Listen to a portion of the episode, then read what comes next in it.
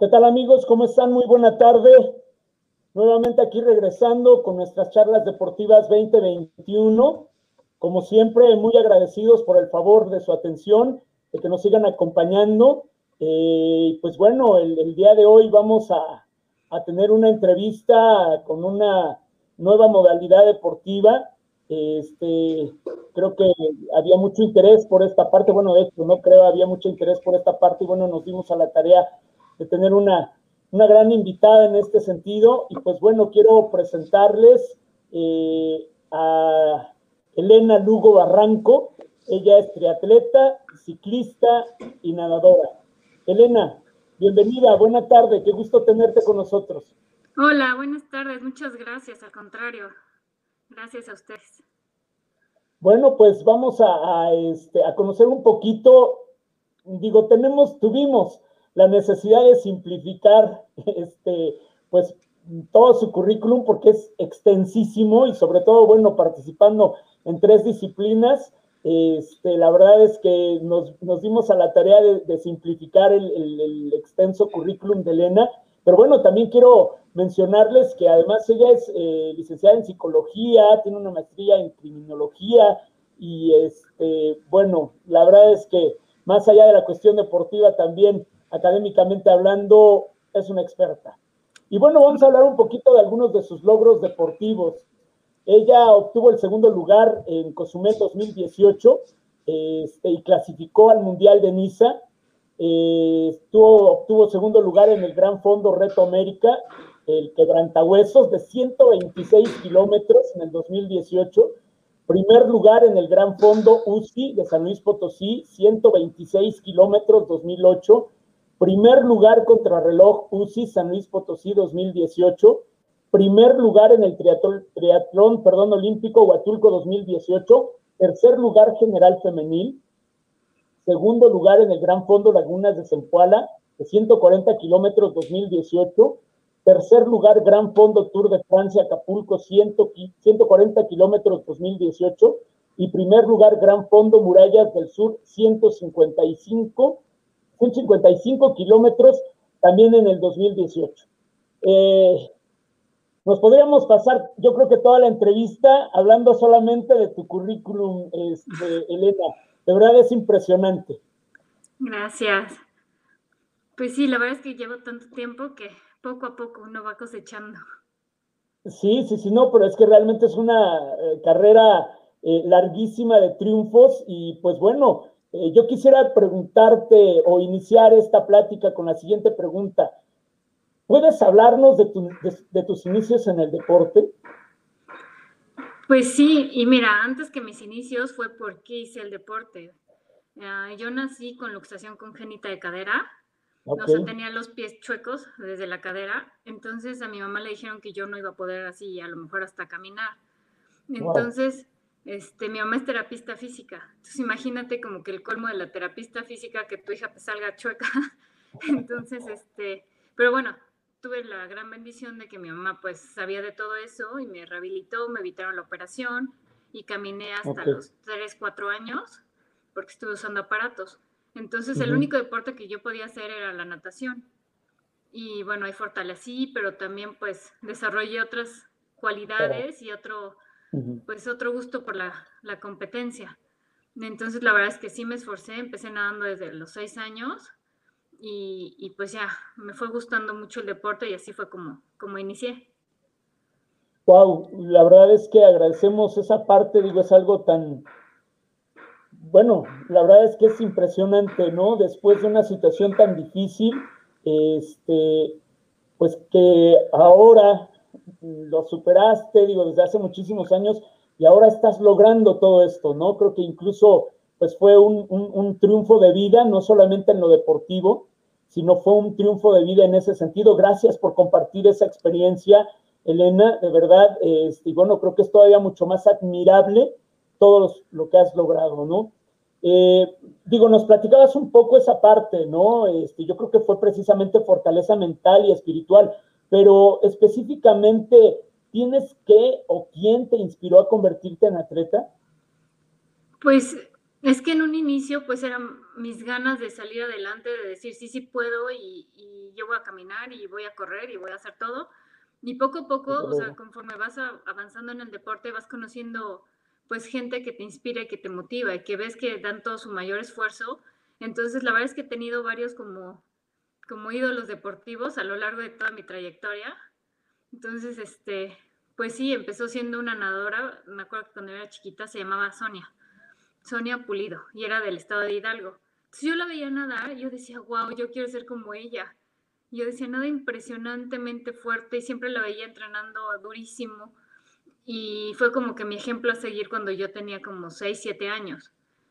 Y años después la volví a encontrar y me entrenó. Entonces, pues para mí así fue todavía igual como otro logro y otra motivación de que pues ella me estaba ayudando y me echaba la mano porque pues era alguien que yo admiré desde chiquita. Y bueno, ya, o sea, conforme fui creciendo y cambié de deportes, pues encontraba a alguien más y, y pues siempre quería superarme, ¿no? Claro, desde luego. Sí queremos comentarles, porque se nos hace un dato importante y se lo agradecemos a Elena que lo haya compartido con nosotros. Aunque ella es originaria de la Ciudad de México, ella vivió aquí en Tulancingo, estuvo muchos años, según me, lo comentaba, ¿no? Y bueno, pues bueno, creo que esa parte este, se las queríamos compartir también porque, bueno, creo que aquí fueron tus primeros pasos dentro de lo que es el deporte. Sí, fueron todos mis inicios y, y la verdad es que estuvo increíble porque allá tienen todo, o sea, para hacer bici, para nadar, está, está muy, muy bien todo. Entonces, pues fue donde empecé y donde, pues ahora sí que se sembró la semillita y el gusto por el deporte. Excelente, excelente, ¿no? Y eso, pues créeme que nos, nos llena incluso de, orgullo y de satisfacción el saber que, bueno, tus raíces de alguna manera estuvieron aquí. Eh, oye, Elena, tres especialidades, triatlón, natación y ciclismo. ¿Cómo puedes con tanto? Bueno, pues es que primero solo empecé nadando. Y este, y, o sea, he pasado por varios deportes, o sea, nadé, luego lo dejé un rato, luego hice básquetbol y luego regresé a la natación. Y ya en natación estaba el equipo de triatlón. Entonces me invitaron a probar. Yo ya tenía como, que será? 20 años, 21. Y, y, en la natación la verdad es que esa edad ya es pues casi casi viejo, porque todos los chavitos que vienen, pues están fuertísimos. Entonces esa edad pues ya no hay tanto que hacer realmente. Entonces me invitaron a, a probar lo que es el triatlón y pues es otra cosa, otra experiencia y, muy padre, la verdad. Y me gustó y, pues te vas adaptando porque vas combinando los días. O sea, a lo mejor, no sé, tres veces a la semana eh, haces este, la bici, eh, tres veces a la semana haces la carrera y la natación la vas combinando con la carrera. Y bueno, el chiste es intercalar y tener un, un buen entrenador que te vaya dosificando cada una de las disciplinas. Y bueno, se puede. No, excelente. Oye, y, bueno, aunque bueno, hiciste tus tiempos y como dices, eh, fuiste evolucionando en cada uno, pero en su momento, ¿cuál es la que más te ocupa? Mm, yo creo que el ciclismo, porque es donde te tienes que desplazar pues más kilómetros, es un poco más lejos, a menos que escojas algún circuito donde das vueltas y vueltas, pero aún así es donde, donde ocupas la mayor parte del tiempo en el ciclismo. Ok, este, y, bueno, por ejemplo, entonces en este caso, ¿practicas más, digamos, por más tiempo, este, o le dedicas más tiempo al ciclismo que, a la natación y al triatlón? Actualmente sí, y de hecho desde la pandemia, pues ya no había albercas, ya no había gimnasios, y, pues me empecé a meter más a lo que es la bici, había rodillos virtuales, incluso entré a carreras virtuales de, ciclismo, y, y pues como que me enfoqué más a la bici. Y ya dejé ah, un poquito la natación y la carrera, pero, pero bueno, se pueden retomar. yo sé que sí, yo sé que sí. Eh, oye, desde luego, grandes logros en cada una de ellas, porque como insistimos, bueno, nos dimos a la tarea de publicar tu, currículum, este, y bueno, por eso sabemos que ya muchos ya más o menos este, tienen una idea, ¿no? Y hoy quisimos precisamente hacer eh, ese resumen pero bueno, sabemos que has tenido logros en todas y cada una de ellas, pero ¿cuál consideras eh, más satisfacciones te ha dejado? ¿De, las tres disciplinas? Exactamente. Ay, es que todas están increíbles y todas tienen sus momentos con que no podría escoger uno, o sea, no sé, la natación desde chiquita, o sea, las personas que conoces, o sea, a lo mejor no son tantos, o sea, le estuve pensando y dije, a lo mejor no son tantos los premios, los, las medallas, el, o sea, sino todo lo que pasas, todo el proceso, toda la gente que conoces, es, híjole, increíble, o sea, te podría contar varias historias de cada uno de los deportes y la verdad es que me han dejado mucha satisfacción cada uno. Pues fíjate que esa parte, este, ha sido reiterada. Ayer precisamente también teníamos otra entrevista y hacíamos una pregunta similar. Y fíjate que la respuesta también fue similar, ¿no? Este, yo creo que ustedes que han tenido la oportunidad de estar en el deporte de alto rendimiento, de alta competencia, este, y bueno, cuando se convierten en personas también muy humanas y llenas de humildad, como, como lo, lo consideramos que eres tú, porque con tantos logros, ¿no? Este, eh, se, empieza a valorar más esa parte que nos acabas de comentar, ¿no? O sea, más allá de los premios, de lo que ganaste del primero, del segundo, del tercer lugar, o sea, como que pasa segundo término y realmente es todo ese proceso, ¿no? Que te hizo llegar a, este, y es a lo que más valor le da, ¿no? La verdad es admirable, este, digo yo, desde que comencé a, a, conocerte un poquito más, a conocer parte de tu trayectoria, eh, la verdad es que siempre eh, me has inspirado esa admiración, ¿no? Porque la verdad creo que, insisto, cuando se llegan a esos niveles y no se pierde el piso, creo que es de todo nuestro reconocimiento. Ay, gracias. No, no, no, no tienes nada que agradecer. Por el contrario, nosotros agradecemos que estés compartiendo todas estas, estas vivencias y todos tus puntos, ¿no? Este, eh, oye, eh, hace unos años vivimos un boom en el triatlón.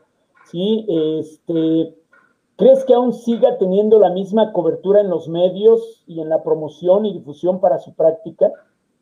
Yo creo que sí, está creciendo muchísimo y a pesar de la pandemia ahorita ya empezaron a haber eventos y se ha visto que va mucha gente, aún, aún así de que apenas se retomó todo esto.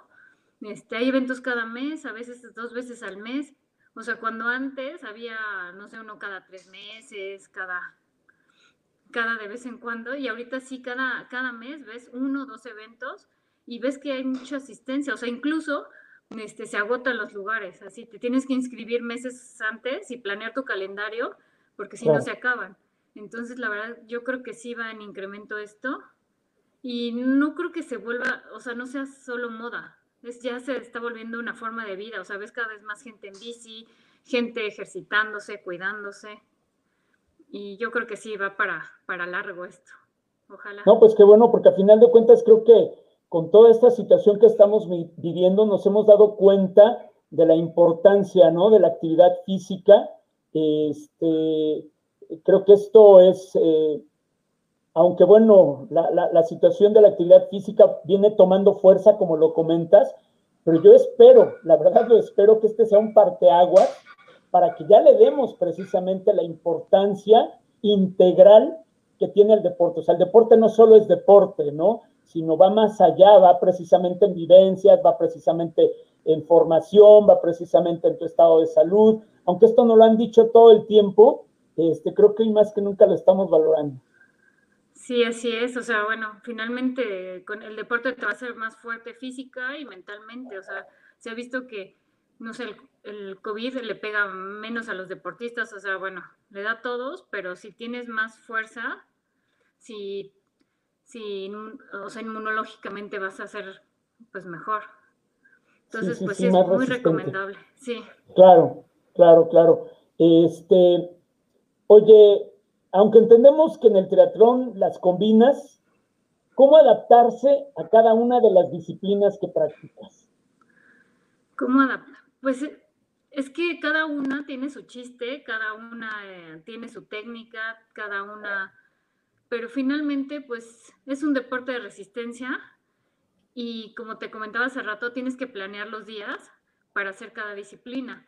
Entonces este, se van combinando, incluso, no sé, uno piensa, son tres deportes, es nadar, bici y correr, pero también tienes que practicar las transiciones, o sea, del momento que sales del agua a que agarras la bicicleta y o sea, cada cosita se va entrenando. No es así de, de a ver qué sale o ya nada, no. O sea, sales del agua y practicas tu transición de cómo te vas a subir a la bici, cómo te vas a bajar de la bici, cómo vas a salir a correr. Entonces, este, es una adaptación y es poco a poco. La verdad es que es que vas planeando día a día. Ok, oye, qué dato tan interesante. Fíjate que eh, me confieso que yo estaba también eh, totalmente en desconocimiento de eso, ¿no? O sea, tú ves una competencia de triatlón y bueno, como dices, ¿no? O sea, terminan de nadar y a la bici y terminan corriendo, pero es cierto, ¿no? O sea, tiene que entrenarse también esa parte de la transición y digo, me está llamando mucho la atención. ¿Nos podrías contar un poquito más? O sea, ¿qué es específicamente lo que entrenas entre un punto y otro? Ah, pues mira, en natación, o sea, nado lunes, miércoles y viernes. Y bueno, cuando estaba más enfocada en el triatlón, corría también lunes, miércoles y viernes, martes, jueves, sábado y domingo, la bicicleta. Pero ya cuando se aproxima lo que es la, la competencia, sí se hacen entrenamientos específicos de cómo vas a hacer la transición, este, bajarte de la bici, eh, dejar la bicicleta, ponerte el casco, todo eso los vas entrenando porque finalmente son segundos que pues hasta ahí te pueden dejar.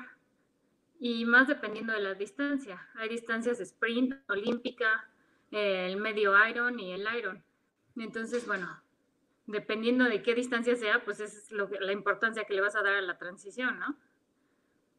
Exacto. Oye, sí, digo, insisto, es, es un punto muy, muy interesante, digamos que son los puntos finos del triatlón, ¿no? Porque vemos lo general, insisto, en esta parte de decir, ah, bueno, ya nadó, ya subió a la bicicleta, ya corrió, pero tienes toda la razón, ¿no? Yo creo que puede hacer la diferencia entre un lugar y otro, o sea, entre que llegues en primero, en segundo, en tercero o en, en el que sea, esa transición, ¿no? En, en, cómo te pones el casco, cómo te quitas el traje de nadar, o sea, wow, Sí, cómo te ponen los tenis, porque incluso si te los pones mal, ya te ampollaste el pie y ya sufriste durante toda la carrera, este, y ya te quitó tiempo.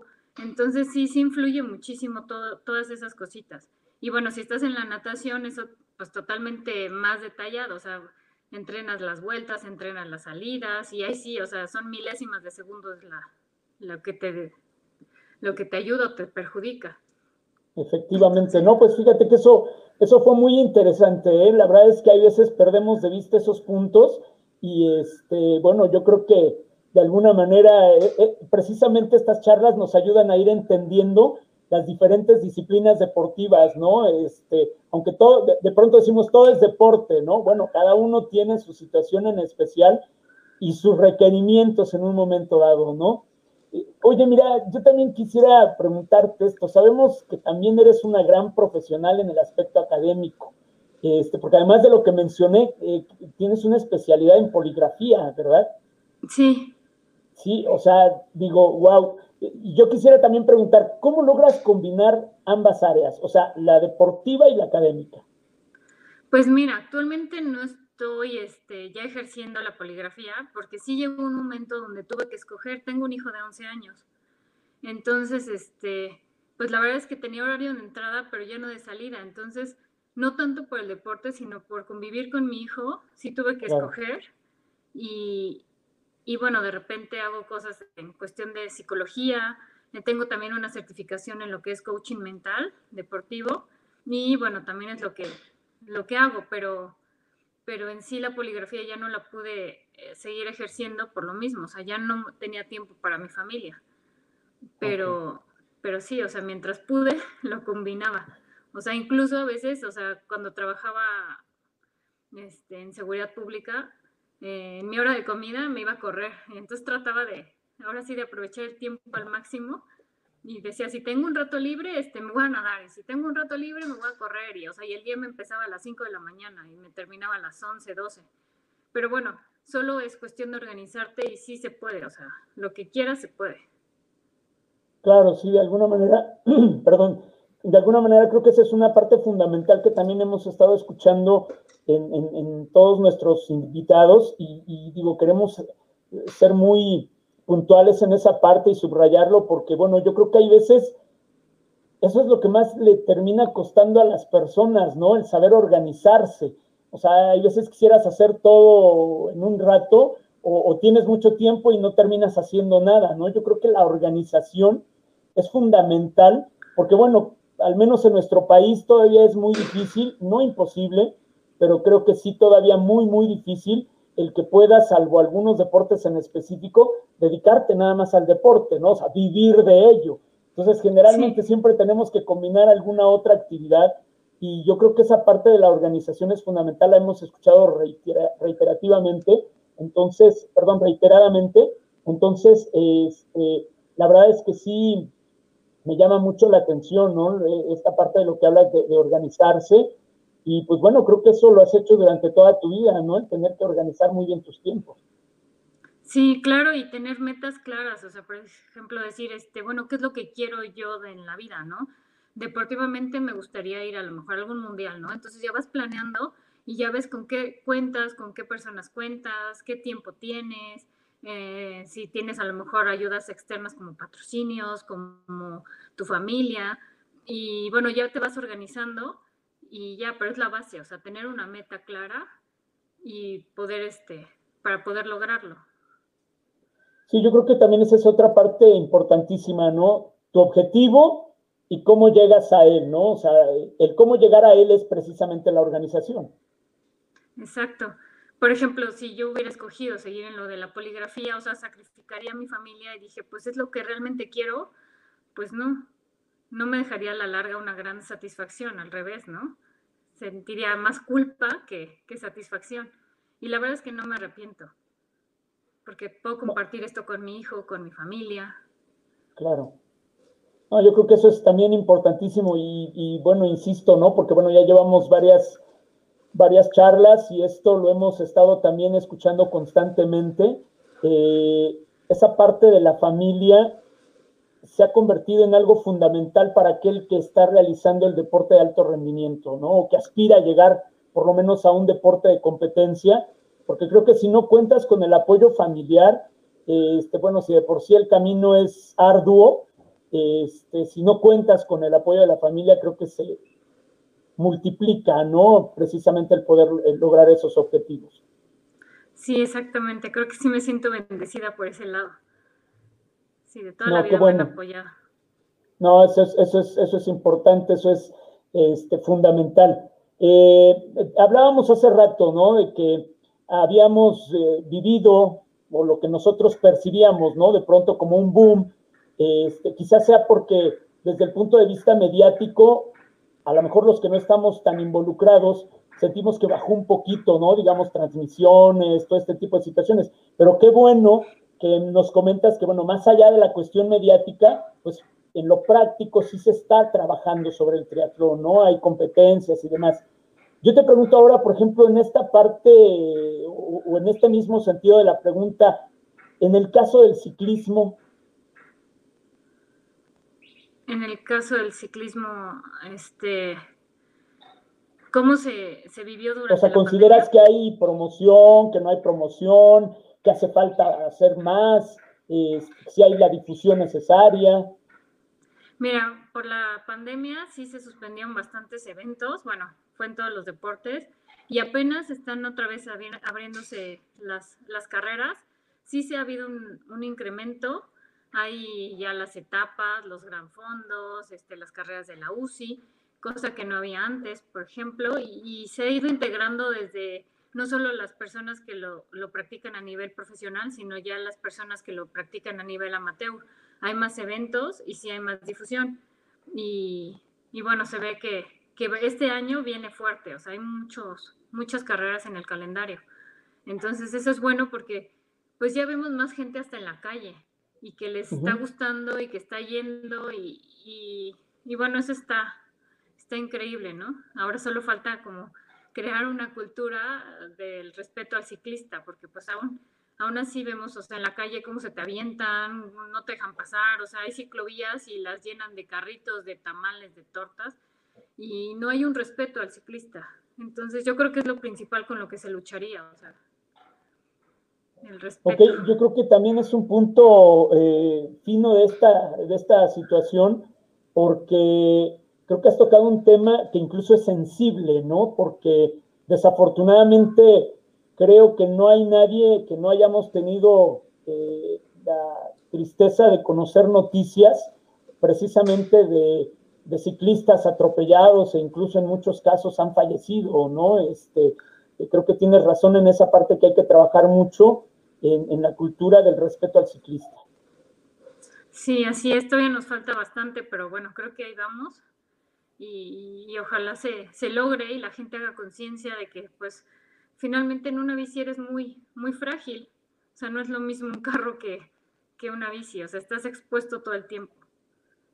Exactamente. Y bueno, yo creo que eso eh, no solamente se queda cuando realizas este, esta actividad, digamos, dentro de una ciudad, dentro de un poblado. No sé, quizás sea menos o quizás sea más. Eh, por ejemplo, cuando estás en, ruta, ¿se complica más? ¿Es, es más peligroso? Pues es que mira, lo ideal y lo que yo procuro hacer es rodar pues con amigos, o sea, no irme sola. O sea, cuando, cuando hay accidentes, pues la verdad es que de que cuando te toca, te toca, ¿no? Y ojalá, ojalá nunca nos pase. Pero bueno, sí, sí hay algunas cosas que te pueden servir, como rodar con, con varias personas, llevar una barredora, llevar luces, ropa brillante, todo eso te ayuda y, te sirve, ¿no? Tampoco vas a estar encerrado en tu casa pensando que algo te va a pasar. O sea, sí tienes que ir, pero con la mayor precaución del mundo, o sea, con todos los elementos que puedas, así vestirte de color fosforescente, mil luces, lo que sea necesario, pero pues sí cuidarte. Oye, y aún así me imagino que, eh, digo, hay veces en la ciudad y no es obviamente por disculpar, porque a final de cuentas, eh, insisto, tiene que haber esa cultura del respeto como tú lo manejas, ¿no? Como tú no lo planteas. Pero bueno, luego hay veces a lo mejor la misma ciudad pues eh, te implica mucho más cosas, pero vaya, ya en la carretera, o sea, ni modo que no veas al ciclista y más si es en el día de aquí a, no sé, kilómetros, ¿no? Este, o sea, de verdad, hay gente que, que, que, que lo puede hacer incluso a propósito. Pues yo Digo, a lo mejor no atropellar, pero sí molestar, ¿no? Sí, yo creo que es gente que a lo mejor nunca se ha subido a una bici y, y, no sabe lo que se siente. O sea, incluso hay un experimento donde ponen a varios choferes a hacer bicicleta en una línea y les pasan un camión al lado y realmente es donde viven y se vuelven empáticos porque pues ellos nunca lo, lo habían sentido. Entonces, pues al no saber es, lo que se siente, pues no tienen esa, esa percepción y pues yo creo que se les hace fácil aventarte el camión, aventarte el taxi, pensando en que no va a pasar nada, pero finalmente es que cuando tú estás del otro lado, realmente sabes lo que es tener un camión ahí pegadito y más si la calle está llena de hoyos, o sea, si vas como sorteando varias cosas. Pero sí, no, no, no debe ser, este, digo, no debiera, ¿no? No debiera, pero me imagino que sí de pronto se, se presenta complicada la situación. Exacto, y bueno, una invitación para todos los colegas ciclistas es que llevemos casco, que llevemos luces, que, que llevemos ropa visible, porque pues sí, o sea, creo que el respeto y el cuidado debe ser de, de todos. Exactamente. Y yo creo que en este momento también aprovechamos esa invitación que haces, pues para invitar a los automovilistas, ¿no? A que respeten precisamente el derecho que tiene el ciclista, ¿no? De, de, utilizar también la vía, porque eso es fundamental, porque a final de cuentas, tú bien lo decías, ¿no? O sea, jamás se va a comparar la magnitud, el peso, la dimensión de un automóvil con una bicicleta, ¿no? O sea, estás totalmente expuesto, ¿no? Entonces, creo que sí es un buen momento precisamente para invitar a todos aquellos que en algún momento dado llevamos un automóvil, digamos un grupo de ciclistas, lejos de pues realizar alguna actividad o alguna actitud, perdón, este, eh, que de alguna manera pudiera incluso ponerlos en riesgo, pues deberíamos ser respetuosos, empáticos y este, pues sencillamente dejarlos rodar con toda paz, ¿no? Exacto, son segundos que no te quitan nada, a lo mejor pararte tantito, este, dejar pasar y ya no pasa nada, o sea. Claro, claro. Accidentes. Así es, así es. Oye, eh, Elena, mm, nos comentabas hace un rato, ¿no? Que hay muchas situaciones, pero eh, en particular, ¿cuál es tu mejor recuerdo en el deporte? Híjole, como te comentaba hace rato, no son tanto ni los trofeos, ni los reconocimientos, sino son las experiencias y saber que puedes dar más y que puedes seguir creciendo y que puedes, este, que puedes seguir desarrollándote y que eres más fuerte de lo que tú piensas. O sea, por ejemplo, en una, en una carrera, eh, yo iba con una amiga, ella es este, olímpica, y, y estábamos compitiendo juntas y, y, para mí fue una gran satisfacción porque era alguien que yo admiraba muchísimo. Entonces, ir con ella, así, incluso ese día llegué antes que ella a la meta, pero yo decía, wow, o sea, jamás pensé poderle ganar a ella. Y me topé con otro atleta profesional y yo me acuerdo que yo ya estaba así súper cansada, yo sentía que ya, ya no daba una, o sea, eran tres etapas de montaña.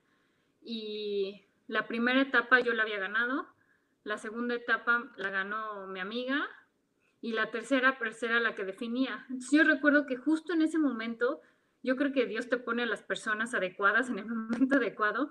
Yo decía, no, ya, yo creo que ya no voy a poder. Y entonces me topé esta persona y se me ocurrió preguntarle, ya es la última, ¿verdad? Me dice, sí. Le dije, ¿le vas a dar duro? Me dice, hasta que se me rompan las piernas y el corazón.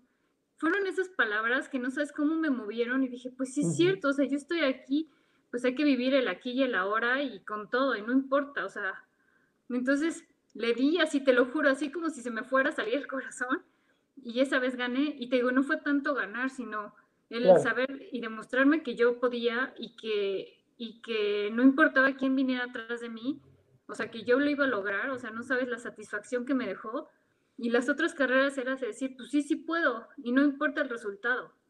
O sea, sé que puedo y que tengo con qué. O sea, importa más qué tanto quieres ganar que a veces hasta tus cualidades. Entonces, creo que ese fue de los momentos más importantes y significativos porque rompí muchísimas barreras, muchísimos paradigmas, muchas cosas que traes en la cabeza que dices, ¿cómo le voy a ganar a ella? O sea, no, o sea, si, si yo la admiro desde hace años y sé que la trayectoria que tiene, y bueno, ver que a veces el corazón puede más y las ganas, es lo que, lo que pues me dejó mayor satisfacción, más que ganar. Sí, sí, te lo creo, no, y wow, ¿eh? la verdad es que qué experiencia nos acabas de contar y creo que esa es una parte muy importante porque, como bien lo dices, este, más allá del resultado, pues fue lo que en ese momento aprendiste, ¿no? Y te diste cuenta y, aprendiste de ti misma, ¿no? Exacto. Y que nunca dejas de aprender y, te digo, o sea, la vida, Dios o lo que tú creas siempre te manda señales y hay que estar atentos a ellas y, y ver que tú tienes todo, o sea, finalmente has entrenado muchísimo tiempo, estás ahí, tienes todo. Y si no lo logras, pues no pasa nada, o sea, te, te moriste ahí en el intento. Exactamente, exactamente, al menos lo intentaste, ¿no? Oye, Elena, ¿y cuál el más difícil? El más difícil. Bueno, no fue difícil, pero sí fue como, como un poco frustrante. Hace poco, bueno, fui a Niza al Mundial y me acuerdo que entrené muchísimo, muchísimo, muchísimo. Y yo sabía, tenía esa sensación de que me iba a ir muy bien. Y, y la verdad es que pues no, o sea, no se prestaron las cosas ni las condiciones, o sea, en la natación me dieron una patada, salí con el cachete hinchado, toda raspada porque pues el traje me raspó. Eh, la bici, o sea, yo soy muy buena subiendo, subí muy bien, pero en la bajada, o sea, me había caído hace unos meses, entonces la verdad iba como muy temerosa, las europeas bajan durísimo, entonces ahí me sacaron muchísima ventaja. Y dije, bueno, no importa, todavía falta la carrera y en la carrera he estado corriendo bien. Entonces llego a la carrera y nada, entonces son de esas veces que dices, híjole, o sea, traía todo, había hecho todo bien y qué pasó, quién sabe, o sea, entonces son esas cosas que dices, no, llegué hasta acá, hasta un mundial y la verdad es que no te va como tú piensas o como tú quieres, o hasta los nervios te traicionan. Yo creo que ese fue mi, pues no de los malos momentos, pero sino de, de los que más me dejaron pensando, ¿qué fue lo que pasó? Y bueno, finalmente es como sales adelante de eso, ¿no? O sea, analizar realmente ese momento, ver qué hice mal, en qué fallé, este, qué puedo mejorar. O sea, no quedarte de, ay, ya me fue mal y ahora ya no lo voy a hacer. O sea, sí, todos mundo hemos tenido experiencias malas, pero bueno, ¿qué aprendes de esas experiencias y cómo sales de ello? sí, yo creo que es, este, pues ahora sí que con esas dos experiencias que nos comentas, este, eh, están los dos polos, ¿no? Opuestos, pero a final de cuentas, creo que lo más importante es que de los dos se aprende. De esas buenas experiencias, de esas buenas vivencias y de las vivencias difíciles, ¿no? Exacto, analizar realmente qué pasó, o sea, no quedarte ahí, ay, me fue bien, qué bueno, ¿no? O ay, me fue mal, qué triste, o sea, sino a ver, ¿qué hice bien, qué hice mal, qué aprendí de esto y cómo voy a, a, resolverlo para que no me vuelva a pasar?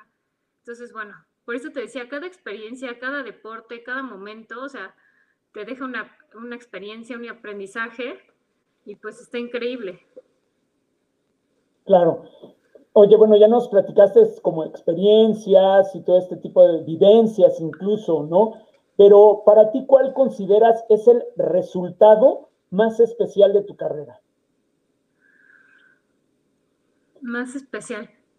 Yo creo que el que te comenté, porque no nada más tuve un buen resultado, sino que competí con personas con las que yo admiraba muchísimo, porque en esa carrera aprendí lo que no tienes idea, así desde, no sé, me aplicaron el típico truco de que se oía como si poncharas y no habías ponchado, pero para que te dejaran. O sea, aprendí tanto en esa carrera que lo que no había aprendido en años.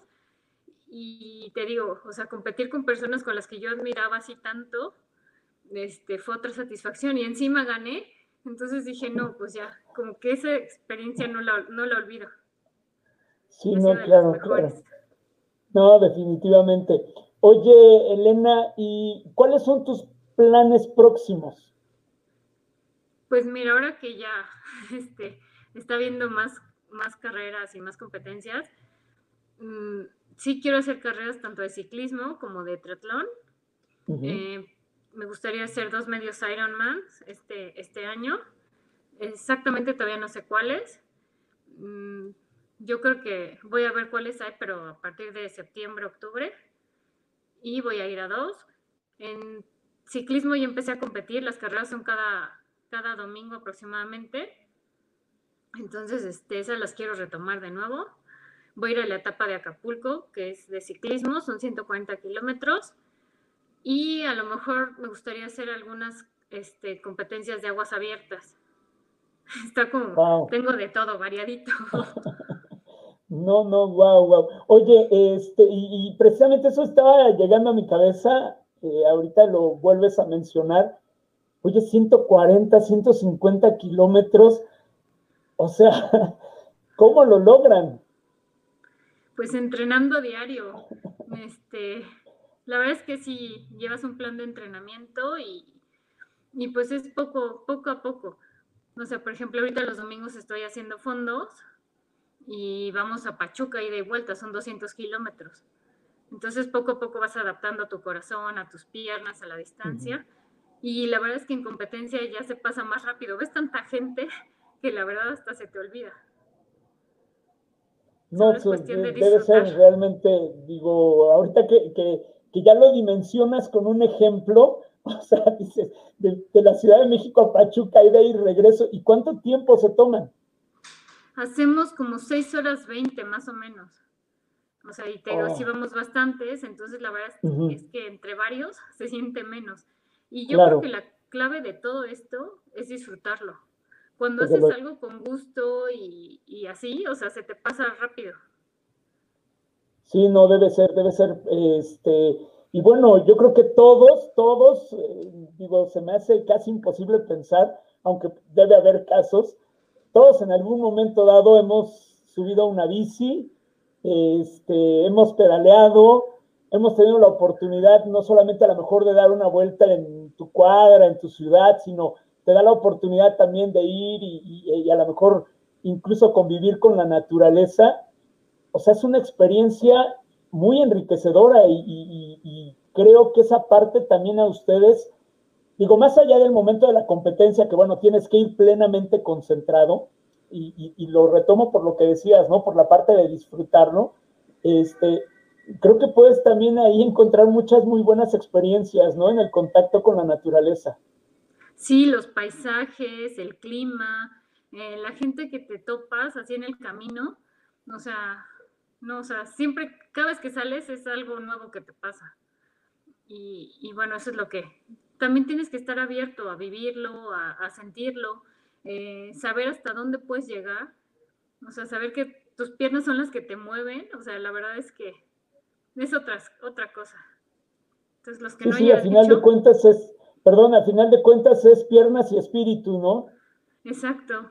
Y te digo, o sea, cuando ves así, bienvenidos a Pachuca, ¿no? O bienvenidos al Estado de México. Si dices, no manches, ya llegas hasta acá, o sea, toda la vueltota que di.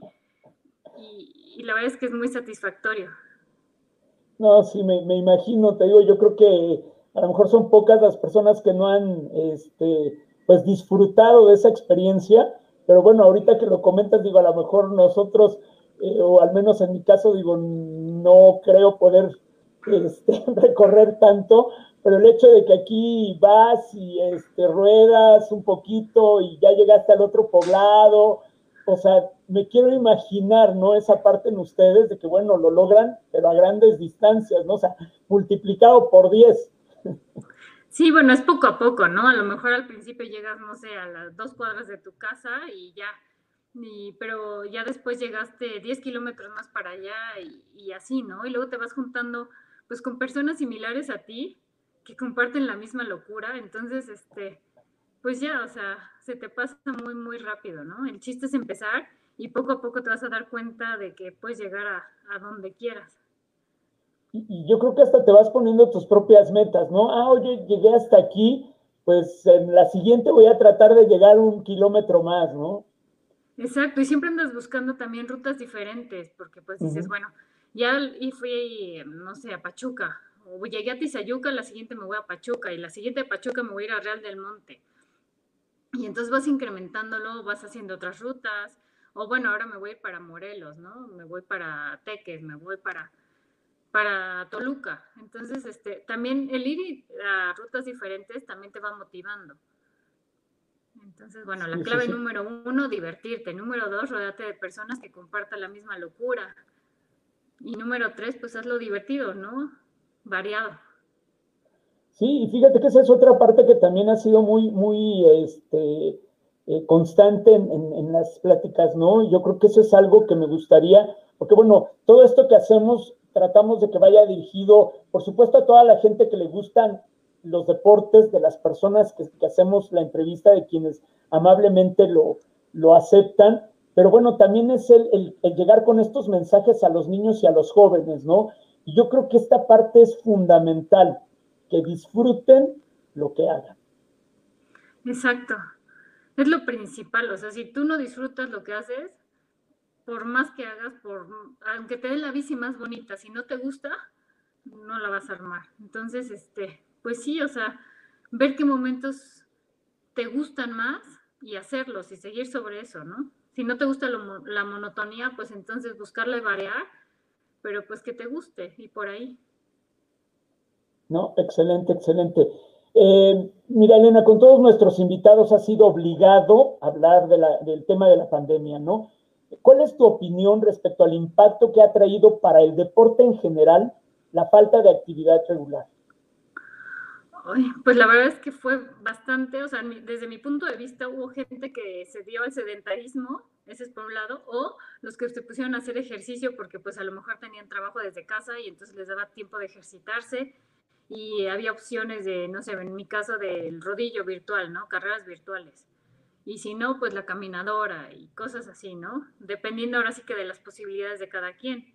Había gente que pues ya no iba al gimnasio, pero agarraba cubetas o botellas de de refresco y se ponía a hacer pesas. O sea, ahora sí que ya dependía de la motivación de cada quien, pero por ejemplo a nivel olímpico, que te, las personas que van a Juegos Olímpicos y les cancelan las Olimpiadas y estuvieron cuatro años preparándose, pues es que sí le dieron en la torre en todo su, su ciclo olímpico. Entonces, este, dependiendo del punto de vista, ¿no? Si lo ves desde los amateurs, pues yo creo que unos se fueron al sedentarismo o, al, o le dieron más intenso. Y bueno, y a nivel olímpico, pues yo creo que sí les afectó mucho en, cuanto a su ciclo olímpico. Sí, sí, sí, digo, de hecho conocimos casos muy desafortunados, ¿no? De, atletas este, ya clasificados a, olímpicos que digamos, en el menor de los casos graves, pues bueno, eh, hubo gente que entró en depresión y otros que, bueno, llegaron a otros extremos, ¿no? Digo, bien lo comentas, todo ese proceso de cuatro años este, entre unos Juegos Olímpicos y otros y toda esa preparación y que, como bien lo comentas, este, pues te digan, oye, ¿qué crees? Pues no va a haber Juegos Olímpicos, ¿no? Sí, o espérate otro año mientras llevas así todo tu macrociclo, todo planeado, este, la parte de de nutrición, la parte física, la parte, y que ya estés en el punto específico y te digan, ¿sabes qué? Se cancelan, pues la verdad es que sí, sí es muy desmotivante para muchos. No, desde luego, y además, digo, creo que también esto lo hemos estado comentando, y, bueno, me gustaría escuchar también tu opinión al respecto. Eh, desde luego que, bueno, los, los Juegos Olímpicos siempre serán los Juegos Olímpicos, ¿no? La máxima expresión deportiva a nivel mundial, pero por más que creo se haya seguido con algún tipo de plan de entrenamiento, desde luego que no va a ser exactamente igual a que si hubieras tenido la posibilidad de hacerlo normal, ¿no? Esta, esta parte del encierro, este, de que como bien lo decías, se cerraron albercas, se cerraron deportivos, se cerraron centros de entrenamiento. Creo que vamos a ver unos Juegos Olímpicos eh, no solamente atípicos, porque bueno, ya, ya informaron, y esto ya lo dijeron con toda seguridad, no va a haber este, público en las competencias. Eh, pero bueno, creo que también el nivel competitivo, a lo mejor no vamos a ver como cada cuatro años que se rompan récords y todo este tipo de situaciones, ¿no? ¿Tú qué opinas? Sí, va a ser difícil por, por lo mismo, te, o sea, muchas planeaciones, este, a nivel de macrociclo, pues se vinieron abajo. Entonces, pues ya, hay a lo mejor deportes que sí podrán sobresalir, ¿no? O que podrán sobreponerse más bien a todas estas situaciones, pero hay otros que dices, híjole, ¿cómo recupero ese tiempo que ya se me fue? Entonces, bueno, ojalá no pase, ojalá, ojalá al revés sea un incentivo y una motivación más para los deportistas y que den lo mejor de ellos, pero bueno, todo puede pasar. Así es, ¿no? Qué buen punto, Estelina. Eh, mira, estamos ya por entrar al cierre de esto, de, lo que es eh, el ciclo de preguntas. Eh, y por último, ¿puedes dar a las niñas, niños y jóvenes que nos siguen en esta entrevista algún o algunos consejos para mantenerse activos y no perder la pasión por el deporte? Sí, yo creo que el primero sería que encuentren esa, ese deporte, esa disciplina que a ellos les encante y, que se den cuenta de que no todo es bueno y que nada es fácil, que tienen que esforzarse al máximo siempre, que disfruten, pero que, le echen ganas, así en todo lo que hagan, que lo hagan con el corazón y, siempre este, con todas las ganas del mundo. Yo creo que sería lo principal, disfrutar y echarle muchas ganas y encontrar eso que les mueva y eso que los llene. Y a que se apoyen y que se rodeen de gente que, que compartan lo mismo. Exactamente, sí, yo creo que eso es fundamental. Este, bueno, Elena, mira, siempre al llegar a este punto, eh, le damos oportunidad a aquellos que nos siguen precisamente en la transmisión de que, bueno, realicen algunas preguntas, este, para, en este caso hacia ti, este, y bueno, le vamos a pedir a Moni que nos haga favor de, de integrarse este, para que eh, ella nos apoye con esta cuestión de las, de las preguntas que nos hayan llegado por el chat, por favor. Hola, Moni. Hola, coach. Buenas noches. Buenas noches, Elena. La verdad, esta entrevista ha sido muy, muy padre en muchos sentidos por toda tu trayectoria y además, pues, todo lo que has aprendido a lo largo de ella. Y muchas gracias por tu tiempo. Eh, si me das permiso, daré este, lectura a las, a las preguntas que hubo durante la transmisión. Sí, claro. Bueno, nada más tenemos dos preguntas por el momento y una es por parte de Aldo Peralta, que dice, ¿qué otra disciplina deportiva te hubiese gustado practicar? Pues mira, me encantan los clavados, pero me dan un poco de miedo las alturas, pero es algo que igual así siempre me ha llamado la atención y practiqué también básquetbol, pero sí, con lo que me quedé con ganas fue los clavados y la gimnasia, pero yo me acuerdo que cuando era chiquita no había gimnasia en, Tulancingo, entonces no lo pude practicar. Entonces, es, con esas cosas me quedé como con, pendiente. Muy bien, gracias. Y por último, hay otra pregunta por parte del Centro de Iniciación y Desarrollo Deportivo Integral, CIDEI, y dice, ¿consideras que puedes obtener mejores resultados de los que has obtenido hasta ahora?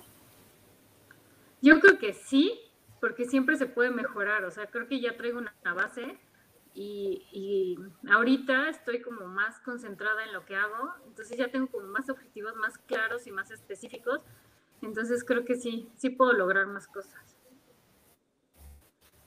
Muy, bien, gracias. Estas son las preguntas durante la transmisión y nuevamente gracias por, contestar cada una de ellas. Al contrario, gracias a ustedes por todo. Bueno, Elena, pues este, la verdad es que siempre queremos tener cuando menos un pequeño eh, gesto de agradecimiento hacia, hacia, hacia nuestros invitados.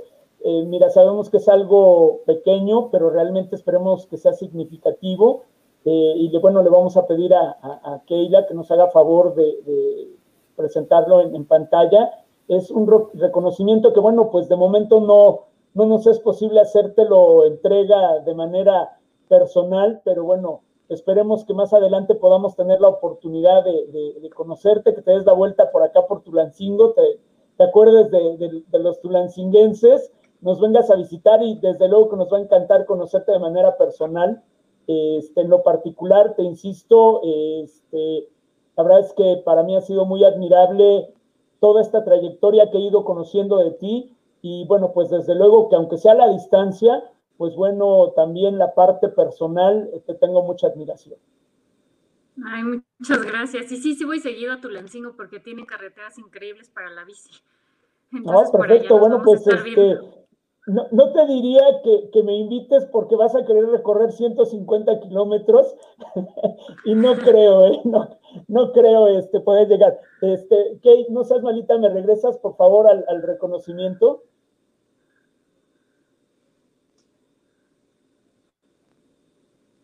Gracias.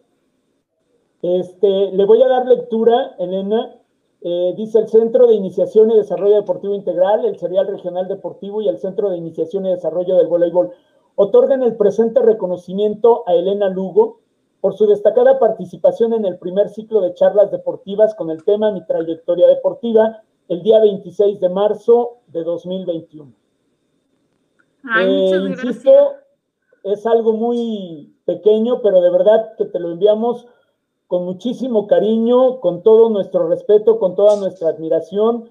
La verdad es que para nosotros es eh, de mucho orgullo el saber que, bueno, eh, tus inicios fueron aquí en Tulancingo. Nos da mucho gusto saber que gente de Tulancingo, porque además sabemos que Tulancingo es eminentemente deportista, pero sobre todo con todos estos logros que tú tienes en todos los sentidos, este, la verdad es que nos eh, esperemos que se pueda contribuir a la, motivación de niñas, de jóvenes, y que aspiren a practicarlo al alto nivel, porque como tú bien lo has dicho reiteradamente todo este tiempo, sí se puede. Sí se puede y tienen todo para, para lograrlo. Exactamente, ¿no? Y además...